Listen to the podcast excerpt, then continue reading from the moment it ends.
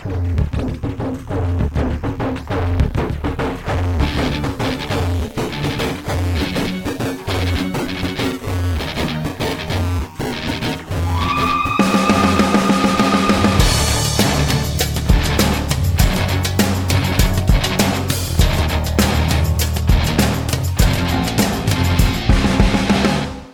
Avec le soutien de la MDJS. Bienvenue sur Radio Ma'arif pour un nouvel épisode de votre podcast Icône. Icône, vous le savez, ce sont deux passionnés qui nous rejoignent pour parler euh, d'une personnalité qu'ils ont envie, euh, à, laquelle ils ont envie de rendre hommage, une personnalité, un personnage euh, marocain.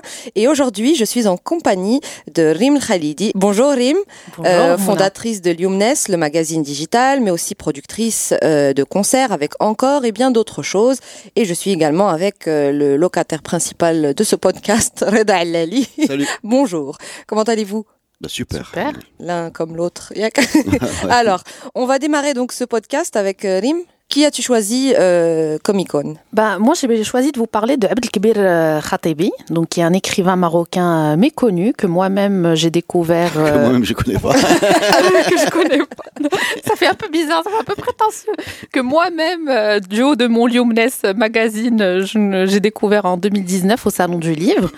Souvent, les petites conférences donc, qui sont euh, programmées au Salon du Livre sont incroyables et on se retrouve parfois au détour d'une salle dans une conversation passionnante. Et là, c'était le cas donc au Salon du Livre de 2019, où on a rendu hommage à Abdelkbir Khatebi pour euh, justement euh, alerter sur le fait qu'il fallait rééditer, etc., ces livres qui sont donc d'un apport euh, incroyable et qui sont encore une fois méconnus. Bah, tu dis méconnu, c'est vraiment le mot, parce que moi aussi, quand j'ai entendu ce nom, j'ai dû aller le googler. Je pense que Reda aussi, Non, ah, tu n'as jamais, jamais entendu je passe parler beaucoup de temps à chercher des Ah, livres et, et, et quand j'ai vu les échappé, titres, ce monsieur. et quand j'ai vu les titres, c'est voilà, ça, ça auteur prolifique et, intéressant a priori. Clairement, donc euh, c'est un natif donc de Jdida. Comme euh, il faut voir, il faut voir ce qui se passe à Jdida. il y a quelque chose, mais en tout cas, ça donne euh, naissance à des grands écrivains.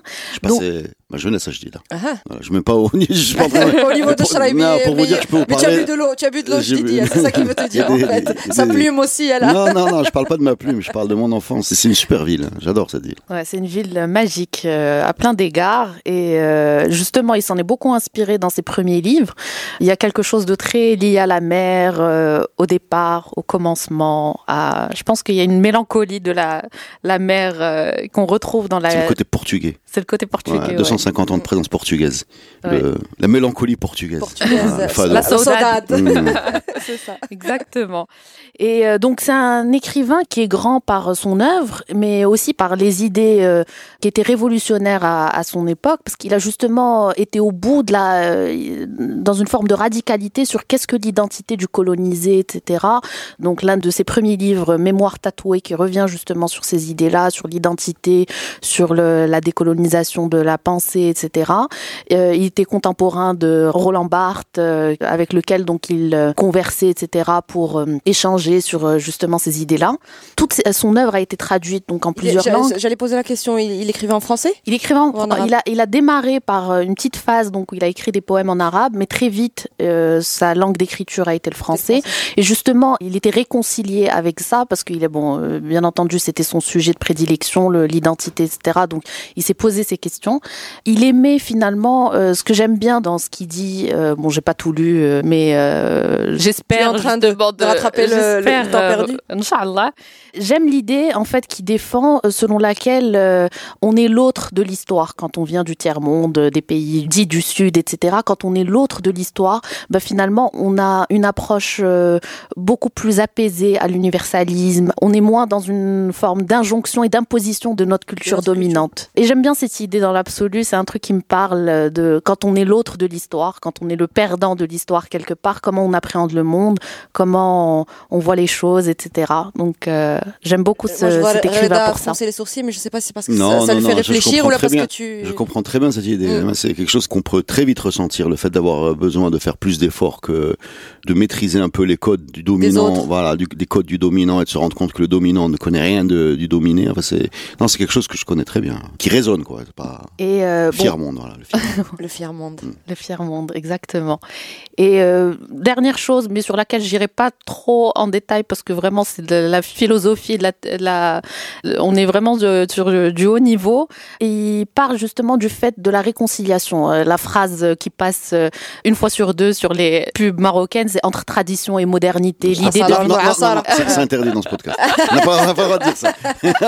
c'est la Justement. phrase vraiment, c'est la phrase Il y a vraiment. celle-là et tu as les, les racines dans l'Afrique et Ah, les voilà, arbres et ça. tout. là, non, non. des trucs qu'on supporte plus et que on entend euh, une fois sur deux sur une pub euh, d'un truc immobilier ou la chihaja et euh, justement lui il dit que c'est pas euh, conciliable que on est complètement euh, l'un ou l'autre et que finalement euh, c'est une illusion de vouloir homogénéiser ces choses réconcilier ces choses et finalement c'est une illusion qui nous est vendue quelque part par l'occident et que lui est parfaitement conscient de l'aspect irréconciliable des deux choses et que finalement c'est ce qui permet d'être complètement l'autre et d'être finalement et de pouvoir discuter avec l'autre finalement quand on est complètement l'adjectif philosophique l'autre. maintenant. C'est vrai que ça, ça- non, c'est vrai que ça non, pousse mais à, quelque chose qu'on ressent, chose. non, mais on peut le conceptualiser. Mm. Ça a l'air très abscon, mais en fait, c'est un peu aussi le thème de Passé simple de Charabi, qui, est- qui est aussi de Jdida, qui est aussi dans cette logique euh, où il se pose la question. Enfin, le, le héros, je pense, s'appelle Driss. Oui, je pense qu'il s'appelle Driss, dont le père, le Seigneur, reproche euh, l'occidentalisation et, et le, le fait qu'effectivement un choix devrait être fait et on peut pas euh, et que les deux options semblent inconciliables. Après, est-ce qu'elles sont inconciliables ou pas euh, Enfin, c'est- compliqué, euh, mais on va pas régler ça tout de suite. Mais mais c'est une thématique qui est vraiment au cœur de cette littérature euh, du milieu du XXe siècle où c'est le choc.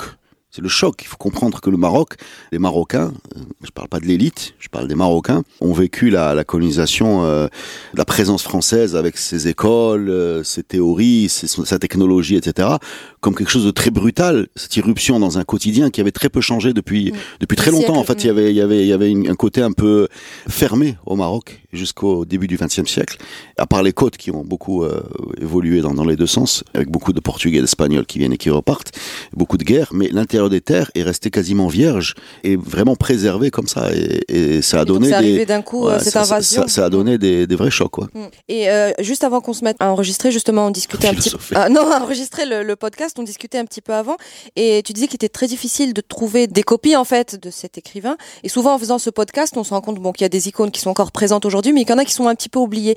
Est-ce que pendant cette table ronde, il a été question des raisons pour lesquelles euh, cet auteur qui, apparemment, moi je, je dis apparemment parce que je ne l'ai pas encore lu, serait prolifique, important et adoubé, disparaît comme ça au bout de quelques années? Est-ce qu'il y a une explication? Une explication euh, unique et simple, euh, je ne sais pas, mais en tout cas, bon, euh, malheureusement, on connaît la réalité aujourd'hui du livre et de l'édition en général au Maroc. Et bon, il faut, il faut des éditeurs qui sont un peu courageux. Et je sais qu'il y en a, parce que déjà être éditeur au Maroc, le simple fait d'avoir une maison d'édition au Maroc aujourd'hui traduit d'un courage et d'une forme de résistance. Donc bon, il faut justement la table ronde. Il y avait beaucoup de gens qui étaient à la fois amis euh, de Khatebi et euh, bon des collègues, etc. euh, Dans, dans sa phase de recherche, etc. Qui défendaient justement l'idée de rééditer son œuvre, d'en parler, de la refaire connaître. Bon, elle est étudiée partout dans le monde. Malheureusement, c'est souvent euh, Ailleurs que- voilà ailleurs qu'on a de l'écho, mais bon, donc euh, il faut multiplier ce genre de Bon, en gros, il faut qu'il y ait un- une envie, en fait, un peu comme on, on en avait discuté euh, de Ahmed Bouanani aussi, qui a été un petit peu remis. euh, Je, je connais pas trop le monde de l'édition, mais ouais, mais ouais. bien sûr, Mais Ahmed Bouanani, c'est pareil, il a Surtout, pratiquement l'impression disparu a avant qu'on ne décide de remettre son nom. euh, J'ai l'impression qu'il y a une demande. Quoi. Les... En tout cas, moi, je suis demandeur de, de produits comme ça. Donc, Mm. euh, je sais pas si. J'ai- J'aime pas l'idée que quand on dit les Marocains ne lisent pas, ça ne se vend pas. Je crois pas. Mm, Euh, je j'ai jamais pensé à ça. J'ai toujours pensé que les phrases qui commencent par les Marocains Mm. sont en général fausses. Ouais. Parce que quand, un Marocain dit les Marocains, c'est tous les Marocains sauf lui, qui est Marocain. Mais bon, par raisonnement mathématique, si tout le monde, s'il y a beaucoup de gens qui le disent, ça devient un peu faux. Mais euh, donc je me méfie de ça. Je pense qu'il faut sûrement faire un travail de promo ou de faire savoir que ça existe. Mais bon, ça, ça devrait pas être insurmontable. C'est juste vraiment un avis de novice. hein. Écoute, on, on prend. En tout cas, merci Erim pour euh, cette icône euh, littéraire, Khatebi. On, on va faire une petite pause et on passe à la deuxième icône.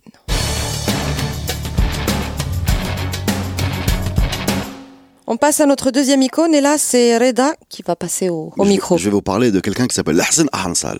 Est-ce que vous connaissez Hassan Moi, Hansal oui. Hassan Hansal, né en 1972. Alors déjà, sa, sa naissance est un mystère. On est en, dans les années 70. Euh, c'est un nomade de la région de Zagora. Et Tata, donc ceux qui connaissent euh, Bougafer, euh, qui suivent nos podcasts histoire, savent qu'on a affaire à, à des gens qui, lorsqu'ils sont déterminés, sont très difficiles à faire plier. Et c'est exactement ce qui va se passer avec scène. C'est toute sa carrière est une démonstration de volonté et euh, de force mentale. Donc quand je dis il est né en 72, mais juste pour information, il raconte qu'il était en retard dans sa croissance et quand il est allé voir le médecin, son papa l'a allé voir le médecin, ils se sont rendu compte qu'il avait une date de naissance qui collait pas du tout avec son âge réel. Donc euh, c'était des, des nomades qu'il avait inscrits trop tard ou trop tôt Ou trop dans tôt. voilà exactement. Bien flou. Donc euh, un bonhomme qui vit sous la tente, qui vit dans la, la région de Zagola, euh, de Shgaga, etc. Et qui a des super qualités physiques. Il essaie de faire de l'athlétisme, euh, il passe à la fédération, mais ça ne marche pas. Et donc il s'apprête à vivre son destin de, de, De nomade. nomade quand il croise le marathon des sables, qui est le sujet euh, de ce... Puisqu'il va s'illustrer dans le marathon des sables et il voit ces gars-là passer comme ça, suréquipés, euh, en train de traverser le désert en souffrant, avec euh, des couleurs incroyables, un sac à dos. Il adore ça. Il adore voir ça. Il adore voir ça et, et fait quelque chose d'assez incroyable, c'est que bah, il prend le départ avec eux à une étape. Il est inscrit à rien du tout et il démarre. Il démarre, alors c'est marrant, le petit Marocain En- qui court avec, les- euh, pas enfant, mais euh, voilà, mais vers, jeune. vers 18 ans, Ah ah. 17-18 ans. 17-18 ans, donc c'est un, c'est un vrai athlète, il part comme ça, alors c'est marrant, euh, le petit Marocain qui court avec les, les pros et tout, et bim, il arrive premier à l'étape, et là, Hachem, parce qu'il voit les caméras, donc il s'arrête, et il laisse passer le vrai premier, il rentre deuxième. Alors là, Patrick Boer, le, le, le directeur de la course, euh, lui dit, écoute, tu peux pas comme ça courir à côté des, pros, parce que c'est, tu es pas couvert, il y a pas d'assurance, ça va pas, en fait, tu es dans les images. Tu vas passer à la télé. il y a Eurosport qui se demande ce que tu fais là. Donc, euh, il trouve un sponsor. Il trouve un sponsor. Il fait la, la, la course l'année d'après. Et il met en fait euh, quelques années. euh, c'est en 91 qu'il prend, à 19 ans, donc il prend ce- cette espèce de faux départ. En 92, il est deuxième pour sa première participation. En 93, pas de sponsor. Il le fait pas. En 95, et en 80 94 et en 96, il est cinquième. Et euh, c'est en 97 qu'il va, euh, Tenace, euh, voilà, c'est en 97 qu'il va gagner le marathon des sables. Et il va enchaîner 99, 2000, 2001, 2002, 2003, 2004, 2005, 2006. Donc on parle de 10 victoires au marathon des sables. Et là, il faut qu'on parle un peu de ce qu'est le marathon des sables, une course que je connais bien vu que j'ai travaillé un peu de- avec les, les gens qui l'organisaient. C'est une course, alors juste pour comprendre un peu le concept, c'est 250, à peu près 250 kilomètres. Fou furieux. Voilà, après 250 kilomètres en autosuffisance alimentaire. C'est-à-dire ta, ta bouffe sur voilà, le dos. C'est-à-dire que tu as sur le dos un sac à dos qui euh, réglementairement en- euh, entre euh, Le poids. Ouais entre s- 7 kilos minimum de tête hein, jusqu'à une 15 kilos pour les plus angoissés, ceux qui ont peur d'avoir faim. Donc tu te promènes avec 15 kilos de Sur nourriture sur le cours. dos, voilà. Donc qui bien sûr va diminuer au fur et à mesure de la course, mais qui est censé couvrir tes besoins alimentaires de une semaine. Voilà, on parle de huit étapes, je pense, de tête, qui sont des étapes. Euh, tu arrives le soir, on te donne de l'eau. Un bivouac. On te Ah, donne de l'eau Mm. chaque, kilomètre, chaque 10 Ouais. kilomètres, une bouteille, encore une fois de tête. Tout le reste, tu l'as sur le dos. Donc fais ce que tu veux avec cette bouteille d'eau. Brosse-toi les dents, lave-toi, bois, enfin, tailleb, fais ce que tu veux. Donc euh, c'est de la nourriture évidemment lyophilisée pour optimiser le poids. Et c'est une course magnifique dans le sens où c'est un, tu sais, le, il y a quelque chose qui s'appelle the, the wall of pain. Les Anglais appellent ça the wall of pain, le mur de Le la seuil. douleur. Mm. Ouais, le seuil de la Mm. douleur. C'est quand tu frappes ta limite que tu as mal, est-ce que tu es capable de pousser le mur ou bien Ou de reculer, voilà, Ouais. de reculer ou t'arrêter. Et la Hassan est très fort pour pousser ce mur. Voilà, Euh, on a tous ce mur-là, on le connaît tous. Il y a certains qui sont capables de le pousser euh, dans choses différentes. Les athlètes sont vraiment en contact avec ce sentiment et je veux parler aussi du marathon des sables parce que le marathon des sables se divise un peu entre deux catégories. Il y a les vrais athlètes comme Hassan, son frère Mohamed, euh, d'autres athlètes euh, qui viennent pour gagner, qui sont des athlètes de très très haut niveau. Et il y a toute une cohorte parce qu'on parle quand même de 800. Oui, on parle quand même de 800 euh, 800 participants, des gens qui sont là pour autre chose. Alors il y a autant de raisons de faire le marathon des sables que de marathoniens des sables. Il y a des miraculés. Je, je me rappelle d'un rugbyman qui s'était cassé le cou, à qui on avait promis qu'il ne marcherait plus jamais, qui s'est remis et qui l'a Ah, fait. donc c'est son défi. J'ai euh, vu des aveugles, un aveugle, Ouais. un aveugle le Wow. faire avec son ami euh, qui le Qui tenait le- par la le- main. Voilà. J'ai vu quelqu'un qui était victime d'une maladie euh, grave, qui était jeune et qui allait perdre la vue et qui le faisait parce qu'il y a Avant énormément de- de, jeunes Mm. qui se suicident quand ils sont victimes de cette maladie. Wow. Euh, des anciens toxicos, de ouais, ouais, des anciens toxicomanes qui font ça pour euh, prouver qu'ils sont décrochés, euh, des cancéreux, beaucoup de des anciens obèses, des- beaucoup de miraculés. Il y a un côté vraiment euh, rédemption. Et tous ces gens-là, évidemment, veulent juste arriver. hein. donc Oui. il y a une course un peu à deux niveaux où les premiers Ceux qui arrivent. veulent vraiment battre Voilà. un record. Là. Voilà. Et, ouais. et des, et des- des cas comme ça, je peux vous en, parler pendant des heures et des heures. Il y a, il y a je me rappelle d'un serveur qui avait fait le marathon avec. euh, et il y a l'absurde aussi. Ouais, comme il y a beaucoup d'anglais, il y a beaucoup C'est d'absurdes. magique. Comme il y a beaucoup Euh, d'anglais. J'ai vu quelqu'un qui passait toutes les lignes d'arrivée à reculons. Euh, ouais, mais je peux vous en parler. J'ai vu quelqu'un qui a fait le tour de tous les 250 km avec une pelle. D'accord, il y avait un symbole derrière. Bah, je sais pas, si, si, faudrait c'était un anglais. J'ai essayé de comprendre. Il m'avait dit que c'était cette pelle avait fait tous les continents. Il fallait qu'elle soit là. Enfin, Bien. ouais, c'est la pelle du désert. Ah, Et il y a, euh, il y a évidemment, et puis il y a des gens, euh, des gens connus qui ont fait cette course, qui sont aussi à l'origine de ça. Beaucoup de stars de la télé anglaise, c'est pour ça que c'est populaire en Angleterre. Mais je peux vous parler de Luis Enrique, l'ancien footballeur qui a entraîné le Barça, euh, qui était là-bas, que j'ai vu. Euh, Paul Le Guen, qui est aussi un ancien footballeur qui a entraîné, je pense, le Paris Saint-Germain. Jack Osborne, le fils de Ozzy Osbourne. Qui Ah, était là, a il a, fait- il a il abandonné aux grandes dames de- des caméras d'MTV qui étaient venues pour lui. Je me rappelle aussi, euh, alors il faut faire attention parce que parfois ça triche. Alors euh, je me rappelle très bien de, de deux stars euh, de la télé-réalité. C'était avant les réseaux sociaux, hein, parce que je, je travaille plus là-bas. Enfin, je, je participe plus à la course depuis très, très longtemps. Mais il y a des stars des réseaux sociaux japonaises, de, de femmes, De télé-réalité, de télé-réalité, ouais, pardon, de télé-réalité japonaise, un peu mannequin, qui avaient triché, qui avaient triché. C'est-à-dire que la, la, la chaîne de télé qui les suivait les nourrissait discrètement parce Ah pas, ouais. voilà, ils pouvaient pas, ils pouvaient pas abandonner. Euh, Les images sont extraordinaires, voilà. Et, et cette course, euh, Larsen l'a, l'a gagnée euh, dix fois. Alors je voudrais juste, donc on parle d'un, juste un petit mot sur la logistique. C'est une course qui est un exploit aussi logistique, vu qu'on parle de plus de 1000 personnes en plein désert et hum, qui se posent, qui lèvent le camp et qui ne laissent aucun déchet. Alors ça, c'est un côté très important chez Larsen. Larsen est un, un écolo, Écolo, convaincu. Voilà, je l'ai vu très souvent en pleine course euh, ramasser un plastique. C'est son combat, c'est, il adore le désert, il est révolté par, Mm. voilà. Mm. Et juste un petit mot aussi pour vous signaler que la, cette domination outrancière de Larsen sur cette, euh, n'était pas toujours du goût de l'organisation. Euh, Ah, parce qu'il faut bien qu'il y ait, oui. bah, ils auraient voulu avoir euh, De la pour diversité. la diversité, peut-être même de l'occidentalité au niveau de la tête de la course, parce que ça permettait d'avoir peut- peut-être plus de Plus de sponsors. sponsors, Et donc oui. il y avait un mythe dans la dans la course euh, qui était que Larsen Hansal gagnait parce que je cite il connaît le désert. Mais moi je l'ai vu gagner des courses de 20 km en ligne droite où tu vois l'arrivée du départ où il te mettait 5 minutes à tout le monde.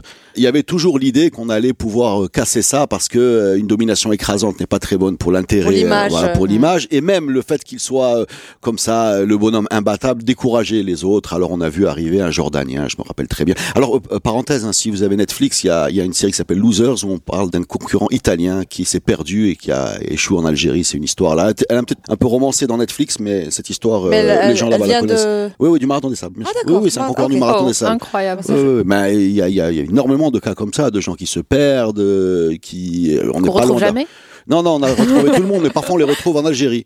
Ah ouais. Euh, bah oui. Parfois on les retrouve en Algérie et, et ça peut créer des problèmes euh, administratifs. Voilà. Et c'est l'occasion aussi de voir la frontière, parce que cette frontière-là, c'est intéressant à voir. Donc la scène s'est un peu battue aussi contre cette, euh, le fait que les gens trouvaient euh, bah, qu'il fallait, euh, il fallait. Qu'il y ait d'autres gagnants. euh, ouais, ouais, ouais. Rim, tu connaissais un peu euh, Non, pas du tout. Je connais, enfin, de, de nom, forcément. de Enfin, je nom, pense- mais je savais pas du tout qu'il était lié au sport, donc. euh, Ah, je- d'accord. donc je suis très mauvaise. Donc, euh, donc, euh, ouais, donc euh, icône, icône parce que parce que icône sportive. Bon, il a gagné aussi des courses en Europe. Euh, J'allais te poser la question, est-ce qu'il a brillé il- ailleurs il que sur son sorti- terrain de bah, écoute, c'est prédilection des, c'est des endroits où il faut beaucoup de sponsors pour Mm. voyager. Il a gagné euh, il y a des courses de l'extrême de tête au Brésil. Je me rappelle qu'il m'a parlé d'une course au Brésil, en, en Europe. Mais c'est pas un métier, c'est pas un sport où il y a beaucoup d'argent. Mm. Euh, lui, il organisait trekking vers Zagola. Je vous invite à aller le voir si vous avez envie de découvrir le désert. Et je viens de vous dire de toute façon en général à découvrir le désert parce que ce marathon des sables, ce que j'en tire, c'est l'expérience humaine, mais c'est aussi la connaissance de ce qu'est le désert marocain. Et c'est très très très très loin de ce qu'on imagine. Voilà, c'est très loin, ouais. c'est extrêmement varié extrêmement varié. Vous passez des cailloux aux montagnes, des montagnes au sable, des sables aux lacs séchés, des lacs séchés aux crevasses. Euh, c'est c'est c'est à couper le souffle. Voilà, Mm. c'est à couper le souffle. Et les gens du marathon des sables, Patrick Bauer à leur tête, connaissent euh, ce désert sur le bout des doigts, font passer les, les concurrents par des endroits qui sont à couper le souffle. Mm. Et pour terminer, si on peut parler d'icône, ben Hassan Hansal en est une. Euh, il a été euh, l'ambassadeur du désert marocain parce que c'est des images qui passent sur Eurosport tous les ans. Il a inspiré du monde, à commencer par son frère qui a pris le relais, qui a gagné euh, énormément de. Alors son frère, lui, il est guide de montagne dans le Moyen Atlas, Mohamed. Euh, il a inspiré d'autres personnes. Je peux vous parler de Touda Didi, qui est une coureuse, euh, je pense, la même région que la Seine, qui a gagné également la, la compétition. Euh, voilà, c'est quelqu'un qui a énormément de fierté. Euh, une année, je me rappelle, où, où il n'allait pas gagner, et il s'est arrêté. Et il est rentré dans le tente d'un nomade qui était sur le parcours et il a bu un verre de thé.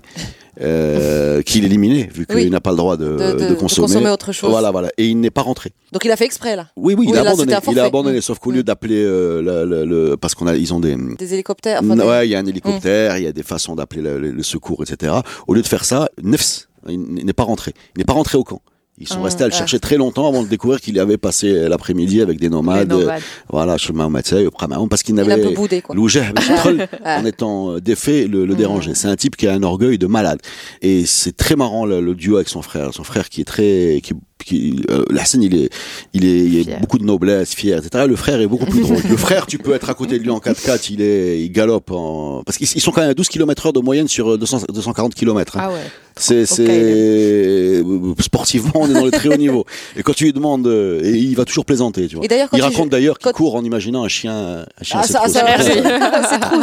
Quand il joue dans d'autres pays, c'est le même type de difficulté non, ou c'est des non, non, des les courses de l'extrême, les courses de l'extrême, ça peut être de la montagne, euh, type, euh, il y a une course au Brésil comme ça, la, diagonale de, je sais pas, c'est la Réunion où il faut pas. En général, ils se débrouillent pour mettre de, de la montagne et de la. D'accord, de la difficulté celle-là, naturelle. celle-là, celle-là, elle est particulière. particulièrement, particulièrement dure, et c'est la course de la Seine, voilà. Bah, euh, chouette, moi j'aime bien parce que tu nous as fait un, deux icônes en un en réalité. Là, on a l'icône euh, humaine en la personne de, de Hassan Ahansal, euh, que je connaissais aussi de nom, mais toutes ces anecdotes, euh, j'en avais jamais entendu parler.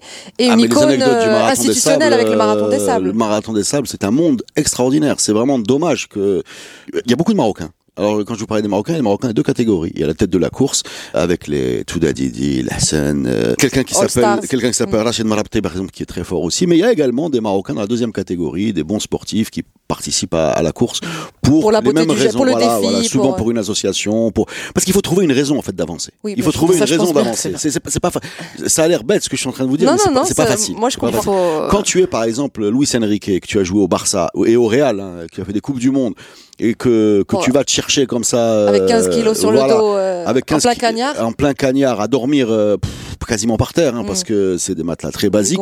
euh, à cuisiner pour toi-même, euh, avoir une hygiène un peu foireuse. euh, euh, L'expérience de la vraie solitude pour le coup. hein. Ouais, non, mais aussi de la communauté, parce que les, les tentes sont, sont très vivantes. Mm. C'est-à-dire, c'est une expérience aussi très riche de faire le tour du bivouac, où tu as euh, 40 ou 60 nationalités, Nationalité. Où les gens sont regroupés, tu as les quartiers plutôt marocains, tu as le quartier les, Italiens, les machins, ouais. etc. C'est, super, c'est super. Ça fait, et évidemment, euh, beaucoup, beaucoup d'histoires. Moi, je me rappelle très bien de l'arrivée d'un Marocain qui était arrivé côte à côte avec un, Coréen. Il y avait une tempête de sable et ils se sont retrouvés côte à côte, donc ils sont terminés ensemble et ils sont encouragés pendant 15 kilomètres. Et quand ils sont arrivés, ils cherchaient un traducteur pour essayer de communiquer. Oh, incroyable. Pour, essayer de savoir qu'est-ce qu'on se raconte.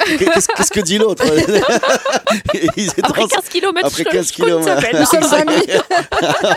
en fait, quelqu'un est adminé.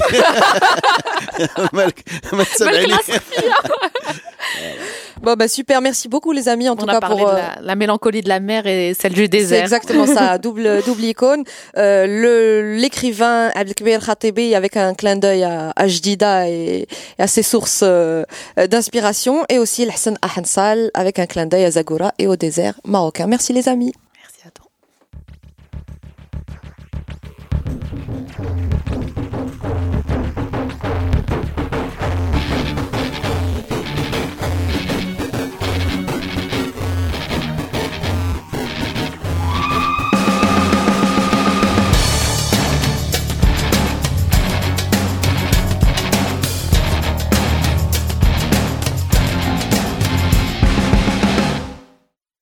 Produit avec le soutien de la MDJS.